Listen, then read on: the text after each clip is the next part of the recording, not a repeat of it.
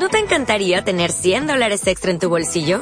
Haz que un experto bilingüe de TurboTax declare tus impuestos para el 31 de marzo y obtén 100 dólares de vuelta al instante. Porque no importa cuáles hayan sido tus logros del año pasado, TurboTax hace que cuenten.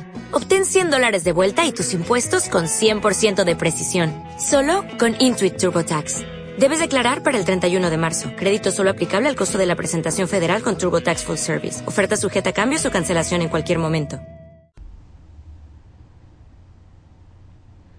Hola, un saludo desde La Habana. Como algunos ya saben y otros imaginan, del lado acá del micrófono les habla Joanny Sánchez, cubana, periodista, ciudadana. Además estoy en un jueves, mi jornada preferida de la semana y un día que ha amanecido soleado y con muchísimo calor aquí en la capital cubana, así que abriré de par en par esta ventana 14 para que entre algo de fresco informativo, pero sobre todo para asomarme e invitarlos a ustedes, claro está, a que se asomen junto a mí a los temas y las noticias más importantes de este 2 de septiembre de 2021 aquí en Cuba. Hoy, hoy voy a comenzar hablando de esa joya arquitectónica que es el Capitolio de La Habana y las nuevas prohibiciones alrededor del edificio. Pero antes de decirles los titulares voy a pasar a servirme el cafecito informativo que los que siguen este programa saben que está recién colado, así que mejor ponerlo la taza para que se refresque. Hoy me voy a servir un poquito más y la dejo refrescarse ahí mientras les comento los titulares de hoy. Ya les adelantaba que iba a empezar hablando de la prohibición a pasar cerca del Capitolio de La Habana. Sí, como escuchan, ese emblemático edificio ahora está rodeado de nuevas restricciones. En un segundo momento, las autoridades evalúan permitir los vuelos con carga humanitaria desde Estados Unidos en medio de la pandemia del repunte de casos de COVID y también del desabastecimiento de medicamentos y otros productos en la isla. Mientras tanto, un año sin material escolar. Comienzan las llamadas teleclases, las clases a distancia, pero ¿con qué? ¿Con qué van a escribir y dónde van a apuntar los niños cubanos? Y por último, seis años de un programa, una emisora de radio online, Memorias de La Habana, está cumpliendo sus seis añitos pronto. Así que, dicho esto, presentados los titulares, ahora sí, ahora sí voy a tomar la cucharita para revolver este café que se fue refrescando un poco, pero todavía sigue caliente, recién colado, amargo, sin una gota de azúcar y siempre, siempre necesario me doy un sorbito largo porque la semana editorial está bien, bien dinámica en la redacción del diario digital 14 y justo los invito a que pasen por nuestras páginas para ampliar muchos de estos temas y la mayoría de estas noticias justamente la prohibición de acercarse al Capitolio de La Habana tiene, tiene a los residentes aquí en la capital cubana bastante asombrados y molestos. Sí, recuerden que hemos hablado en este programa que ahora mismo, desde hace varios meses, está prohibido, por ejemplo, eh, sentarse en el muro del malecón de La Habana, ese lugar emblemático que eh, un poco irónicamente le decimos el banco más largo del mundo, porque era un lugar de esparcimiento, de reunión, de encuentro y también para en los meses de más calor refrescar un poco con la brisa marina. Nos quitaron el malecón, está prohibido caminar por la acera pegada al muro eh, de, ese litoral habanero emblemático y tan importante en la vida de esta ciudad y ahora también nos arrebataron el Capitolio. Sí,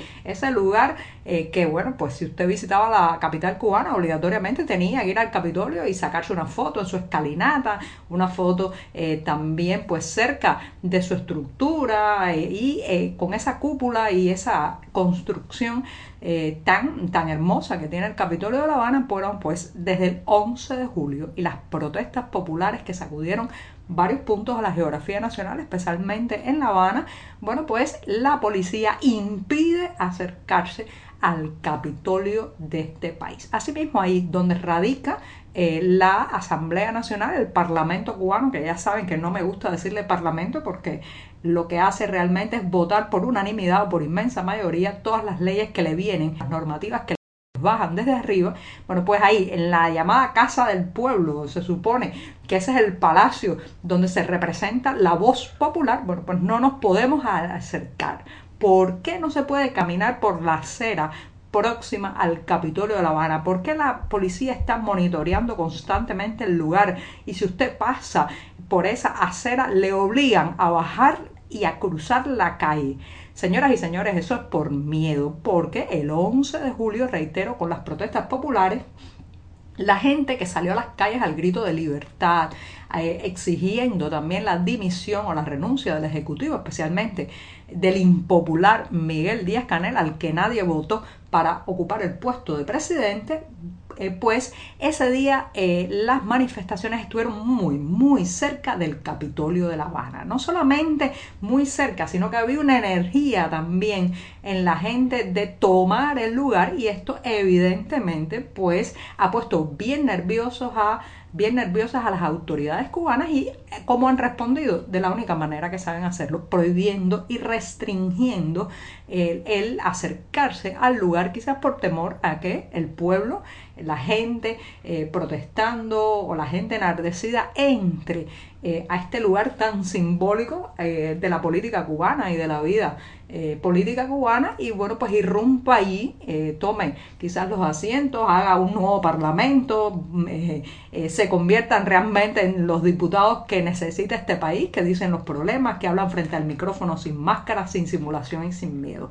Entonces, para evitar eso, para evitar que la gente llegue a la aurícula izquierda del corazón del poder eh, de la ciudadanía esta isla que hace mucho tiempo ni funciona como tal, eh, pues lo que han hecho es rodear a este emblemático edificio del Capitolio de La Habana de un cerco policial que impide y evita que la gente transite a pocos metros de su escalinata y de su estructura. Señoras y señores, ¿cuánto más nos van a quitar? ¿Qué otra calle cerrarán? ¿Qué otra acera nos prohibirán en esta ciudad? ¿Hasta qué punto pueden seguir amputando fragmentos de nuestras vías, de nuestras calles, de nuestras avenidas para impedir que la gente se acerque a estos lugares? No sé hasta dónde vamos a llegar, pero sospecho que hasta donde la población los deje llegar a ellos en estas prohibiciones y en estas restricciones. Reitero, nos quitaron pasar por el malecón y sentarnos en ese muro.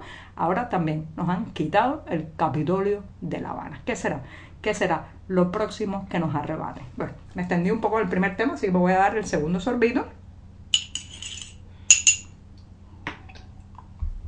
Y después de este segundo buchito del día, me voy a otro tema bien diferente que tiene que ver con las aerolíneas. Habíamos comentado hace unos días en este programa que eh, había presiones, sobre todo de la comunidad emigrada cubana en Estados Unidos, para que las autoridades de la isla permitieran vuelos de carga humanitaria. Señoras y señores, ya saben, no es noticia nueva que en este país no hay casi nada de los productos más básicos como leche, eh, café, eh, pañales desechables para niños o para adultos mayores, hasta los medicamentos están absolutamente desaparecidos de las tiendas, las farmacias, los comercios. Entonces un alivio para muchas familias podría ser tener acceso a estas cargas humanitarias que le enviarían sus propios parientes en el extranjero, pero, ahí está el pero, todo esto estaba trabado porque, aunque del lado de allá, el Departamento del Tesoro, desde el pasado mes de julio,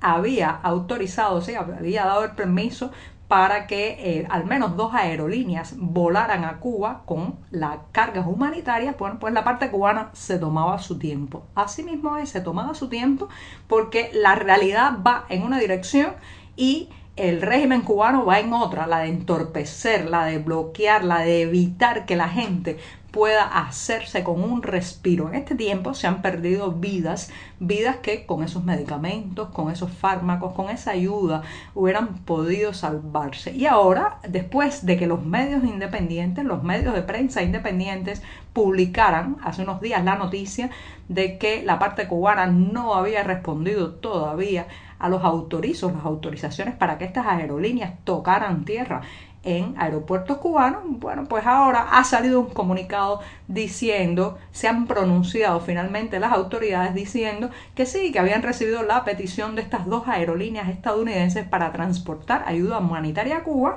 y que el permiso para aterrizar en La Habana ya estaba en marcha, pero que todavía seguían las negociaciones para el resto de destinos en la geografía nacional. Fíjense ¿Cómo va esto de lento? La burocracia, la cuadratura del círculo de estos funcionarios, los permisos, las autorizaciones. Y mientras tanto, miles, miles de familias en este país están sin una aspirina siquiera que podría ayudarles eh, a recibir estas cargas humanitarias. Entonces, ¿quién? ¿Quién es el que realmente está bloqueando al pueblo cubano? Bueno, ya usted sabe, señale hacia allá, hacia la Plaza de la Revolución de La Habana, ahí, ahí están los principales, eh, de ahí emanan las principales prohibiciones y restricciones que ahora mismo impiden que mucha gente en este país pueda tener acceso a algo tan, tan básico como un termómetro o un poco de leche en polvo. Bueno, me extendí también el segundo tema, me voy rápidamente diciéndoles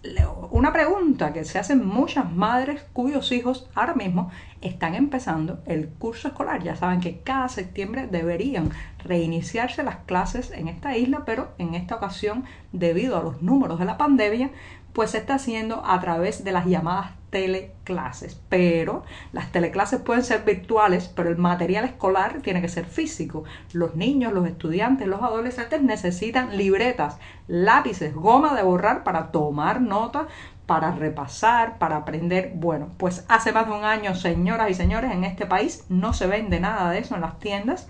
Las tiendas lo poco que tienen son algunos alimentos, pero nada más.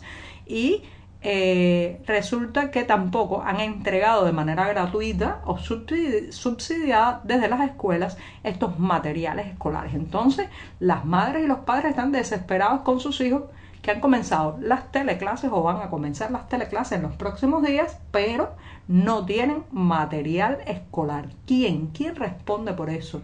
¿Cómo? ¿Cómo van a hacerse con esos productos, estos niños, estos insumos escolares, si aquí prácticamente no se vende hace más de un año ni lápices, ni libretas, ni gomas de borrar. Y si usted lo encuentra, pues entonces tendrá que pagarlo en esa moneda con la que no nos pagan los salarios, exactamente con la moneda extranjera, la divisa, el dólar, el verde o el fula, como le dicen popularmente en las calles de esta isla. Bueno, ahora sí me voy, me despido pues con un pequeño homenaje a un programa que está cumpliendo seis años, una emisora de radio online, Memorias de La Habana, eh, que, bueno, pues rescata un país, su música también a través de historias muy peculiares de esta ciudad. Y es muy interesante porque eh, en la publicidad del programa dice Memoria de La Habana, el único sitio donde La Habana no se cae a pedazos. Así que felicidades por estos seis añitos que pronto cumplirá esta emisora de radio online. Y con esto, con esto me despido esta mañana que será viernes, el último día de la semana, con este cafecito informativo. Muchas gracias.